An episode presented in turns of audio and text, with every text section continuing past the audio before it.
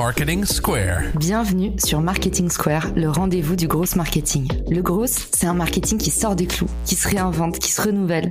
C'est aussi un mindset qui repose sur l'envie de se dépasser, de se détacher de ses opinions une bonne fois pour toutes et d'apprendre en continu. Si tu te reconnais dans cette description, que tu sois débutant ou expert, abonne-toi. Ce podcast va devenir ton meilleur allié. Pourquoi passer des heures à essayer de percer sur les réseaux sociaux quand l'agence personnelle peut le faire pour toi Des vidéos verticales prêtes à poster, créées spécialement pour te faire décoller sur LinkedIn, Instagram, TikTok, YouTube et consorts. Génère des leads en continu et deviens incontournable dans ton secteur. En un mois et demi, l'agence personnelle m'a fait gagner 50 000 followers sur mes réseaux sociaux. Alors viens t'asseoir et laisse les meilleurs s'occuper du reste. Rendez-vous dans la description pour postuler, mais ne tarde pas trop, chaque promo a des places limitées. Bonjour à tous et bienvenue dans ce nouvel épisode de Marketing Square. Aujourd'hui, je suis accompagnée de Sophie Clergue, la fondatrice d'Amiscience, un cabinet de coaching pour cadres et dirigeants. Bonjour Sophie, bienvenue dans le podcast. Bonjour Caroline. Je suis ravie de t'avoir aujourd'hui. Je t'avais déjà longuement écouté sur Clubhouse. Toi, tu es spécialisée dans l'hypersensibilité et c'est un sujet qui revient souvent, notamment dans la vie en entreprise. Donc aujourd'hui, on va parler de comment gérer l'hypersensibilité, son hypersensibilité potentiellement à soi, mais aussi celle des autres dans le cadre du travail. Première question pour toi, Sophie, qui revient toujours. C'est quoi l'hypersensibilité? Comment est-ce qu'on peut un peu la définir? Alors l'hypersensibilité, moi j'aime bien la résumer parce que sinon on pourrait y passer des heures par la capacité accrue de notre système nerveux et de notre système de manière générale à capter de l'information et à amplifier cette information. Donc on va capter plus de détails et on va être capable de les amplifier. C'est comme des antennes en fait, à la fois euh, qui captent et qui amplifient. Ça peut être des sensations corporelles, pour nos propres sensations notamment, elles sont décuplées. Sur les cinq sens, ça peut être l'odorat, l'ouïe, le toucher, etc. Pas forcément tous les sens, mais un ou deux ou trois. Et ensuite, il va y avoir toute la sphère émotionnelle où on va capter les émotions des autres, ressentir nos propres émotions plus fort et capter aussi plein de détails non verbaux de l'autre qui vont donner des indications sur ces émotions. Et puis, il y a toute la sphère intellectuelle où là, on va observer et analyser plus de détails et partir parfois dans ce qu'on appelle la pensée en arborescence, une pensée qui en emmène deux autres, ces deux autres en emmènent chacune deux autres et on se retrouve comme ça avec des idées un peu exponentielles et pas toujours simples à re-résumer pour le transmettre aux autres. C'est un super pouvoir et en même temps, avec un super pouvoir vient des super responsabilités et aussi le risque de se sentir un peu différent des autres. Aujourd'hui, les hypersensibles, Sophie, ça correspond à quelle proportion de la population? Est-ce que c'est 40% Est-ce que c'est 20% À quel point c'est rare? Alors, c'est pas du tout rare. Les études sont plutôt américaines au départ, mais maintenant on commence à en avoir euh, des nationales. On dit que c'est entre 20 et 30% suivant ce qu'on a inclus dans l'hypersensibilité, puisqu'il y a quand même différentes formes d'hypersensibilité et quand même il y a autant d'hypersensibilité qu'il y a d'hypersensibles. Mais du coup, 20-30% si on regarde 25% ça fait 17 millions rien qu'en France.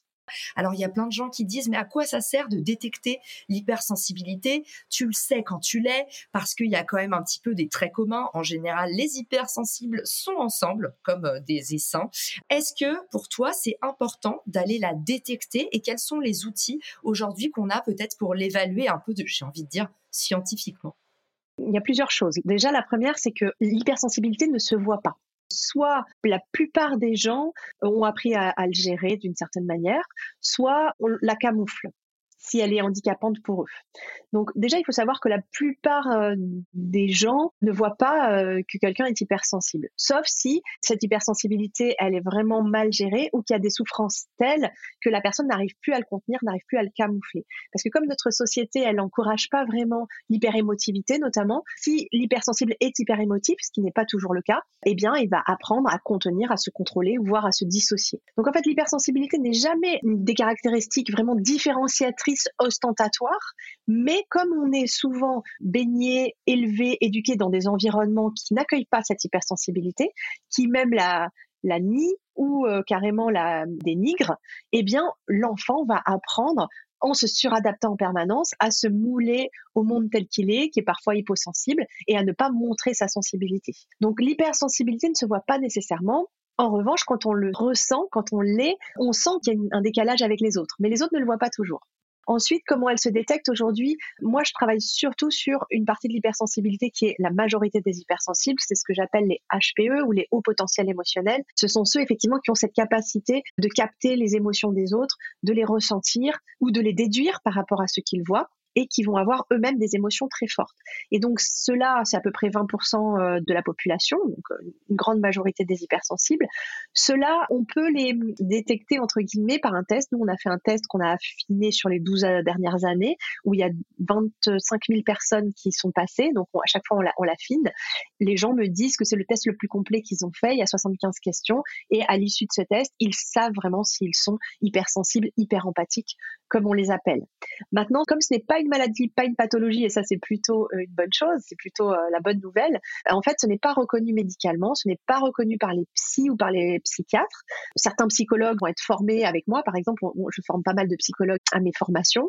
Ben, il y en a qui comprennent et qui savent ce que c'est et qui comprennent cette délimitation de caractéristiques, mais on est quand même dans le spectre de la norme, justement. Il n'y a pas de test officiel comme c'est le cas pour les HPI, qui est vraiment homologué, entériné comme étant officiel. Merci pour tout ce que tu nous partages. C'est bien d'entendre les spécialistes en parler parce qu'il y a beaucoup de bruit de couloir. On a tous lu des bouquins différents. Intéressant d'avoir euh, ton condensé. Ça fait combien de temps que tu travailles sur l'hypersensibilité?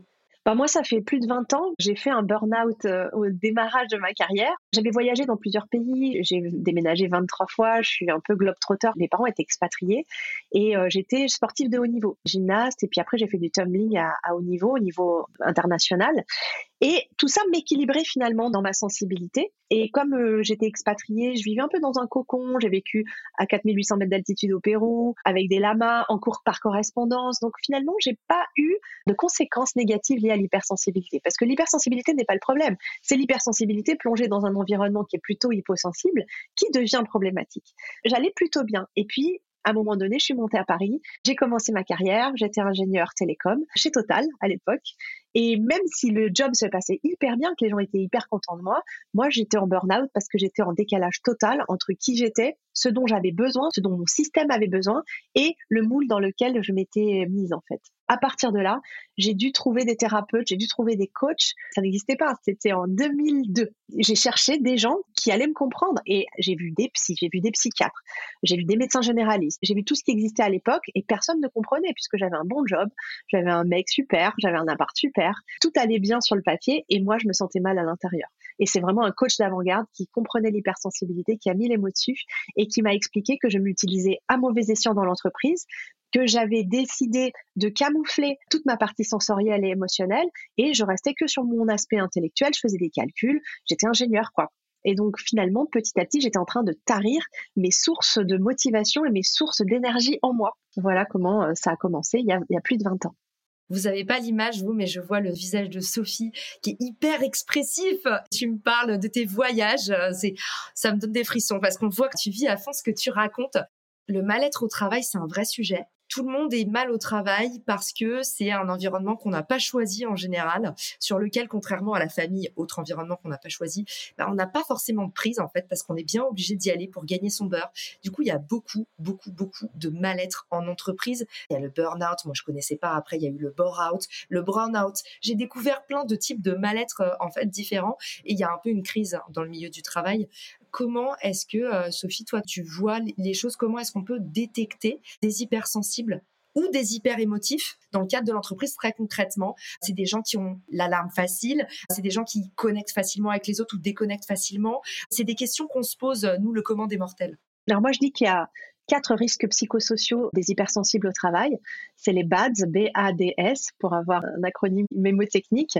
Le B, effectivement, ça vient de burn-out ou bore-out. C'est deux écueils dans lesquels on peut tomber quand on sait mal se gérer en tant qu'hypersensible ou quand on est dans une entreprise qui ne peut vraiment pas gérer nos caractéristiques. Ensuite, il y a le A de anxiété. C'est très fréquent de voir des troubles anxieux chez les hypersensibles parce qu'ils sont dans cette suradaptation, qui veulent ne pas faire avec ce qu'ils sont, qu'ils veulent faire avec ce qu'ils ne sont pas. Donc, ils sont toujours dans une une tension permanente, un tiraillement intérieur, un conflit intérieur entre leur nature profonde et ce qu'ils veulent montrer. Et ça, ça crée de l'anxiété au bout d'un moment.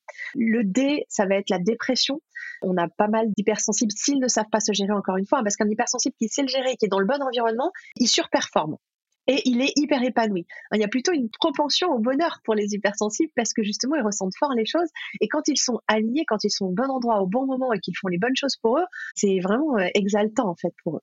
Ceux qui ne savent pas se gérer, on a le D de dépression et après le S de surmenage ou de suicide. Hein, carrément, ça peut aller jusque-là.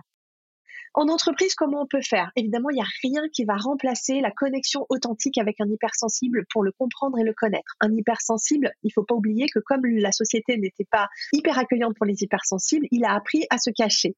Donc, soit ça déborde complètement et ça se voit, et en général, ça, c'est vraiment très problématique parce que l'hypersensible qui arrive pas du tout à se contenir, il est un problème pour l'entreprise, en fait. Il n'est pas une solution.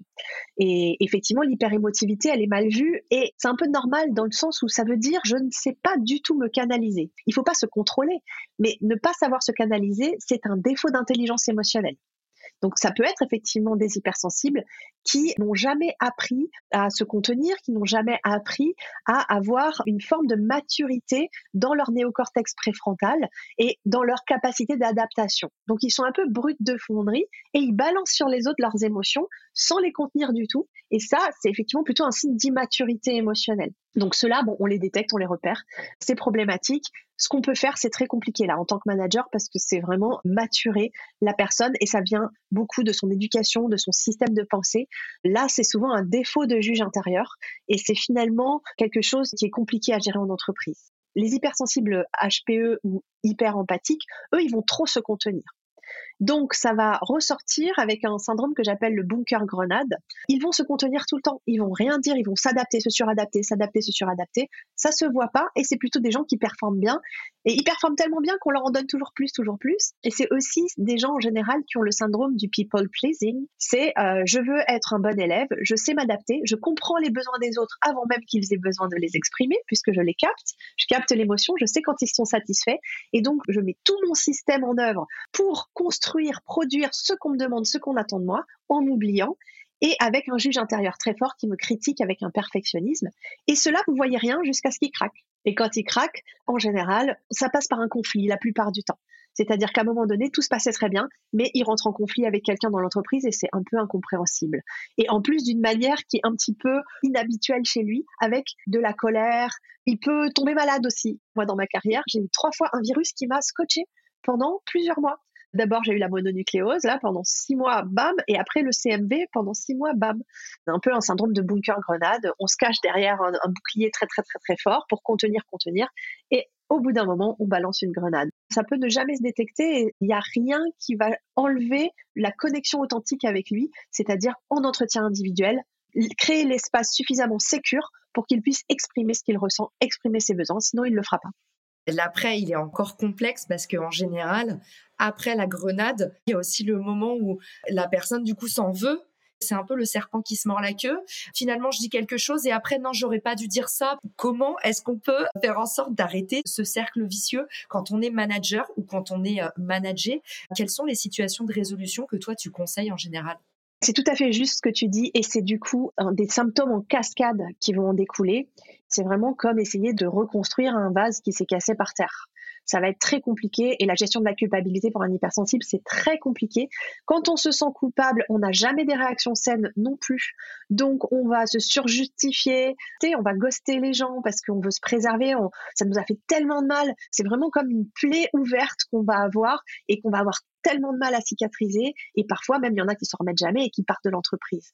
Donc ce que je préconise et ce qu'on fait en entreprise, notamment pour les cadres et dirigeants, mais pas que pour tout le monde, c'est vraiment de prévenir plutôt que de guérir. Parce qu'une fois que c'est fait, c'est très compliqué.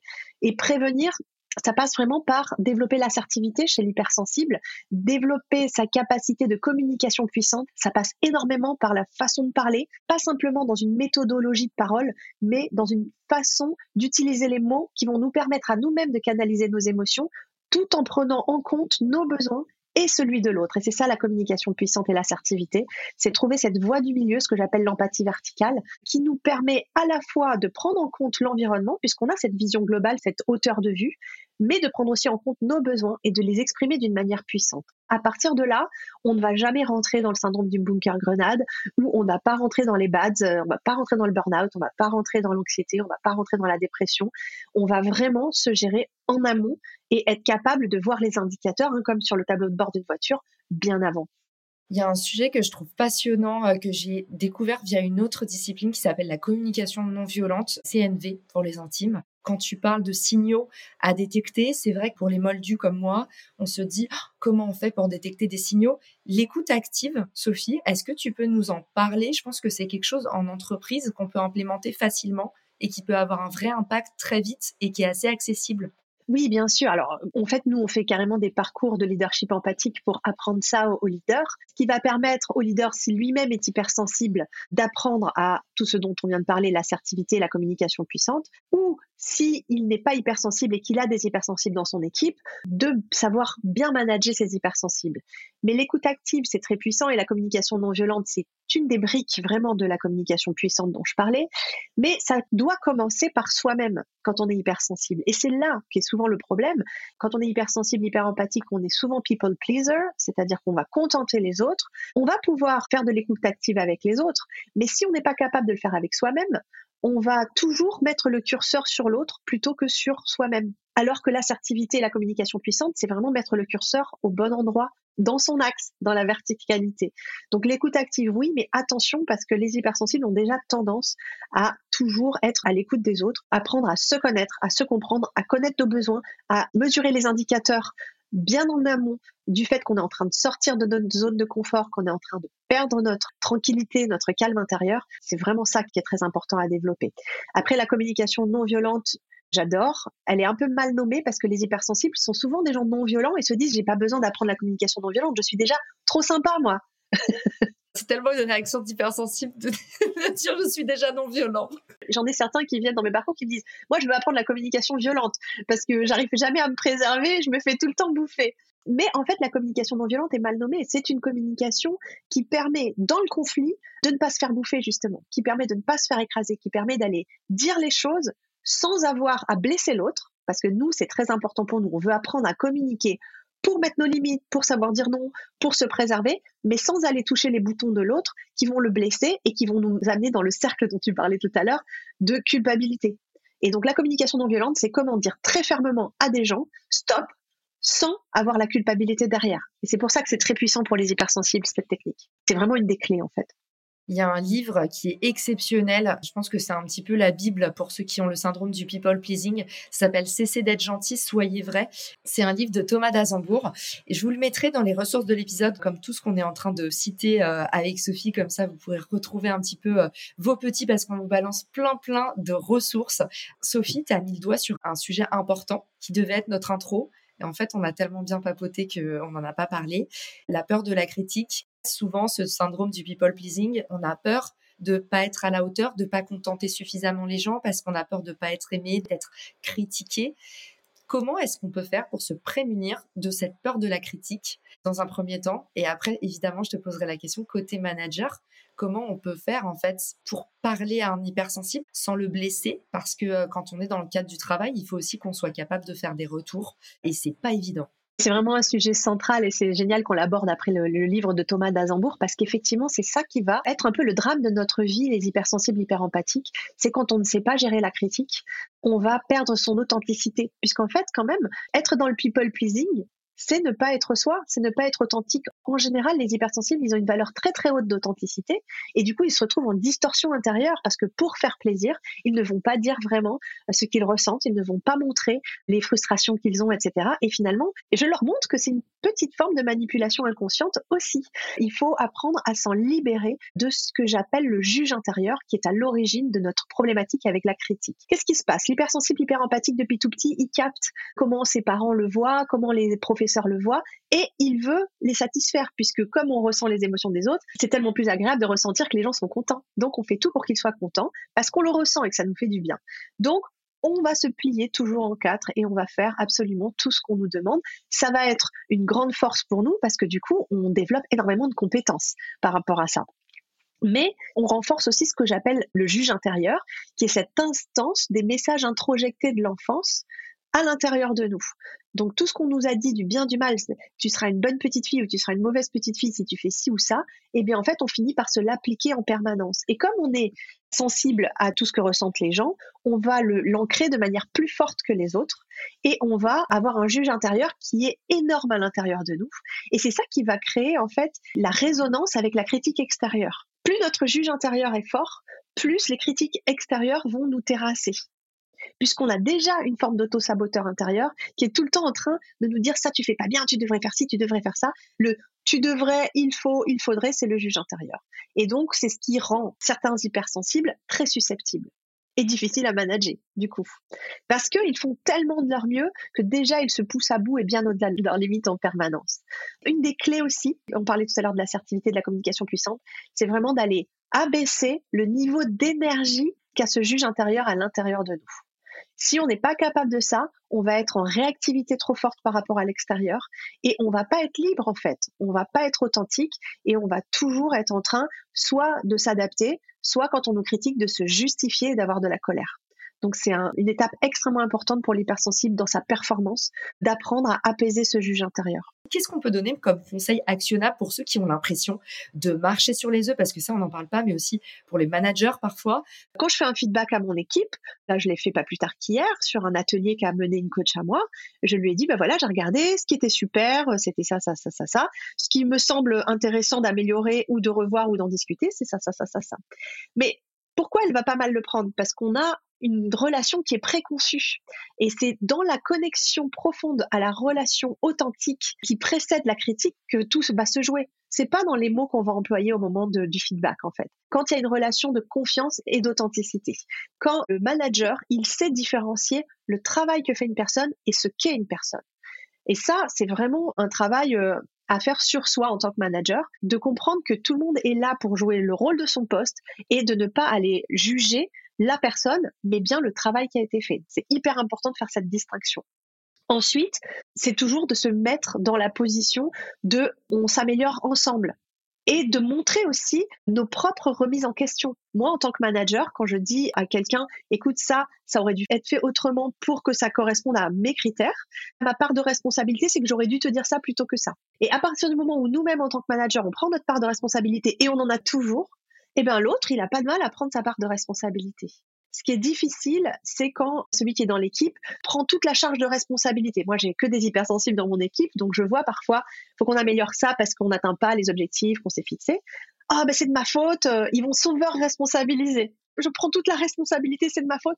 Non, pas du tout. Il faut aussi leur apprendre à voir qu'il y a toujours une co-responsabilité dans l'équipe et chercher un coupable et toujours la mauvaise façon de faire. L'idée, c'est comment on fait, comment on s'améliore et comment on progresse tous ensemble. Il y a vraiment une capacité managériale à se mettre avec l'équipe et à ne pas se mettre en position haute avec l'équipe. Moi, comme je suis coach, c'est facile parce que je coach d'une manière équilibrée, c'est-à-dire même mes clients, pour moi, j'estime pas être au-dessus d'eux.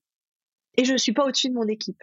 Donc, on travaille ensemble, on est tous au même niveau. Mais ça, ça s'apprend évidemment dans le rôle de manager et de leader empathique. Tu as tout dit. Alors déjà, c'est le rêve d'avoir un manager qui est coach, ça c'est clair, parce que le management, en fait, c'est un vrai métier auquel on n'est souvent pas formé. En fait, tu es bon dans ton poste, donc tu accèdes aux échelons d'au-dessus. Mon père m'avait dit ça, il, était photographe, il est passé euh, chef d'équipe. Et il me disait, mais en fait, je, je fais plus mon métier et ça, ça lui manquait. Et il disait, je, je, fais un autre métier. Maintenant, je gère des équipes, mais je touche plus un appareil photo. On m'a jamais formé à ça. Et sur le sujet du leader empathique, je vous joindrai dans les ressources de l'épisode la vidéo de Olivier Mathieu, l'ancien euh, CTO de Price Minister, gros, gros patron qui maintenant est investisseur et continue à, à lancer des boîtes que j'ai interviewé dans le cadre d'une campagne sur la santé mentale. Son interview m'a beaucoup touchée parce qu'il y a ce côté, en fait, euh, comment est-ce qu'on gère ça quand on est manager, de devoir virer des gens, de devoir dire des choses qui vont pas, comment on gère aussi cette culpabilité avant même d'exploser. Et j'ai adoré, euh, Sophie, euh, quand tu nous as rappelé en fait que c'est un peu la conclusion pour moi de cet épisode. L'hypersensibilité, il faut jamais en arriver au moment où ça craque. Côté hypersensible, comme côté entourage de l'hypersensible, il faut réussir à capter les signaux c'est un travail du quotidien. C'est pas en fait gérer une, situation de crise. C'est pas ça, travailler avec un hypersensible. Toi, Sophie, tu nous as dit, c'est vraiment être dans une relation vraie, authentique, qui prend du temps. Et c'est seulement là qu'on va pouvoir bien capter les signaux parce qu'en fait, tu nous as dit, il n'y a pas de recette universelle. Il n'y a pas euh, finalement de signaux sur le papier comme ce que moi je disais, du genre euh, une personne qui a les larmes aux yeux facilement, faut faire plus attention. En fait, toi, tu nous dis, c'est dans votre relation sincère, individuel avec cette personne en tant que personne et pas en tant que professionnel que vous allez pouvoir mieux faire votre travail de manager. Merci Sophie, tu nous as partagé des conseils hyper brillants. Pas de recette miracle, j'adore et ça me donne envie déjà de faire un deuxième épisode. Si cet épisode vous a plu, n'hésitez pas à nous envoyer des petits messages avec Sophie, nous proposer peut-être d'autres thèmes de sujets, envoyer un maximum d'amour à Sophie qui a un emploi du temps surchargé et qui a quand même souhaité être là après son Covid.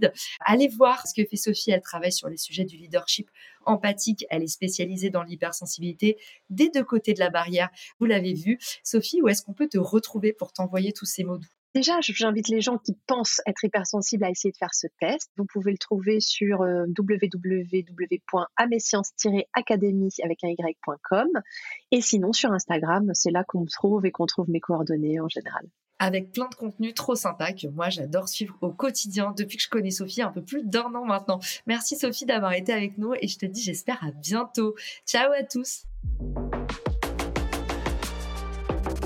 Si cet épisode te plaît, tu peux le partager en me taguant ou lui laisser 5 étoiles sur Apple Podcast. Marketing Square.